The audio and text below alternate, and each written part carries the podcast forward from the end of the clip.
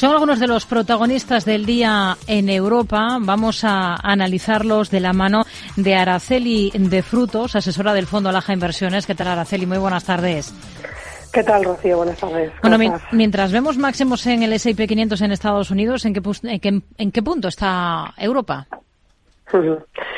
Sí, bueno, Europa va siempre mm, por detrás de Estados Unidos, ¿no? Nunca parece ser el año de, Europa y, bueno, pues eh, como catalizador de los resultados empresariales, pues así se está un poco demostrando, ¿no? En Estados Unidos, eh, los resultados que están publicando, más del 79% de las empresas están publicando resultados por encima del esperado, frente a un torno a un 54% en la Unión Europea.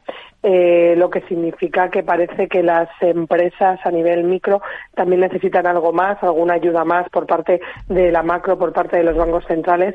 Eh, para rehabilitar, rehabilitar un poco sus, eh, sus resultados, ¿no?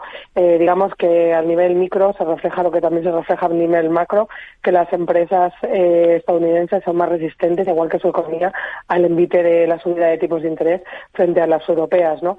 Se está viendo que premian también en Estados Unidos esas empresas que recortan costes con programas de em, despidos y aquí en Europa lo que premian a las empresas son si aumenta la rentabilidad por dividendo y la recompra de acciones. O sea, que tenemos dos modelos bastante distintos y, sobre todo, la diferenciación de la tecnología en Estados Unidos frente a Europa, que ese sector es más eh, pequeño, con lo cual eh, menos eh, impacto en los índices y que es el sector al finalmente ganador ¿no? del año pasado y yo creo que bueno pues continuará siendo para este año. Hmm.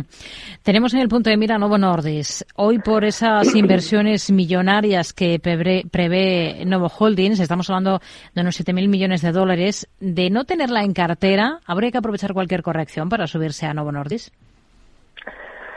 Bueno, yo creo que Novo Nordisk ha tenido muy buen comportamiento eh, en este año. Eh, publicó buenos resultados liderados por el medicamento para diabetes y obesidad, GLP-1. Eh, esa evolución continuará positiva para el 2024. También son optimistas en ventas. pero, bueno, existe el riesgo de, aparición de, competidores y además existe el riesgo de, bueno, pues que ya parece que todo está puesto en precio, ¿no? Además, si tenemos que tener en cuenta uno de los atractivos por los que las eh, farmacéuticas eh, hay que, bueno, pues eh, algunos tienen en cartera, que es por su atractiva rentabilidad por dividendo.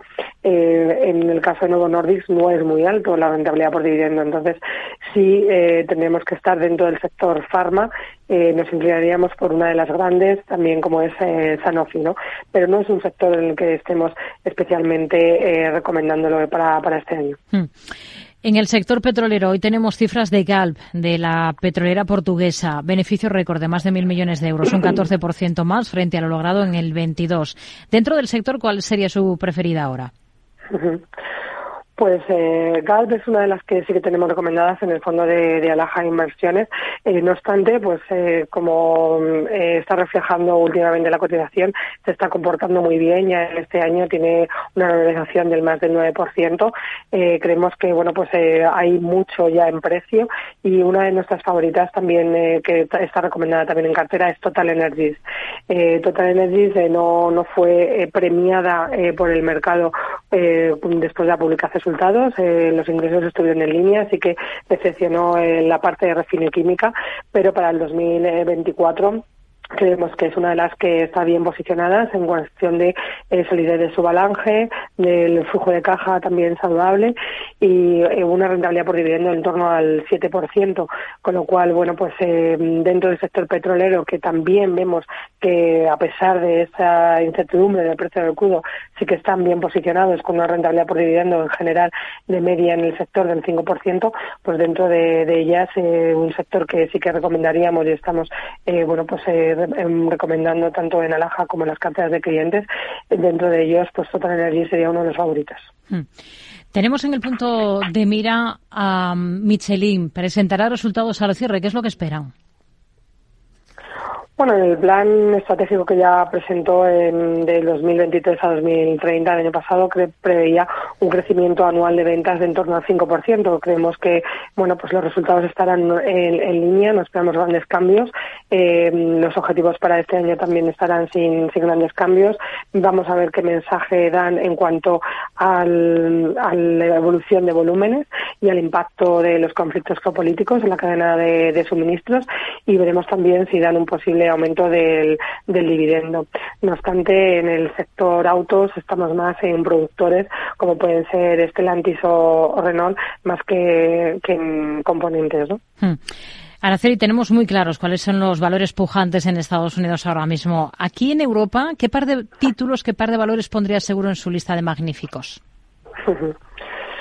Bueno, pues sí, aunque el sector tecnológico no es reducido, como hemos comentado antes, en Europa no tenemos eh, pocas compañías en, en, comparación con Estados Unidos, pero mm, yo destacaría dentro de la tecnología eh, ASML y SAP. Eh, sí que se están comportando muy bien este año, la revalorización está siendo espectacular, sobre todo en ASML con un 28%, SAP también con un 20%, publicaron resultados, eh, tanto ambas compañías siguen viendo aumento de demanda.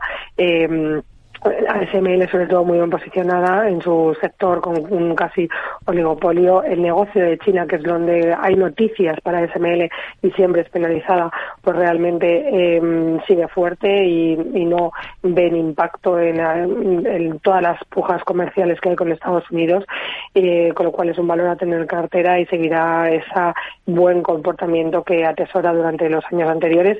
Y SAP, eh, pues el temática de la almacenamiento en la nube, eh, aceleración también de la carta de pedidos que, estuvo em, comentando en los resultados y sobre todo esa inversión en inteligencia artificial que creemos que es la próxima, eh, bueno, o el, empuje que puede dar el sector tecnológico para este año, ¿no? En la temática de inteligencia artificial. Araceli de Frutos, asesora del Fondo Alaja Inversiones. Gracias. Muy buenas tardes. Muchísimas gracias a vosotros. Buenas tardes.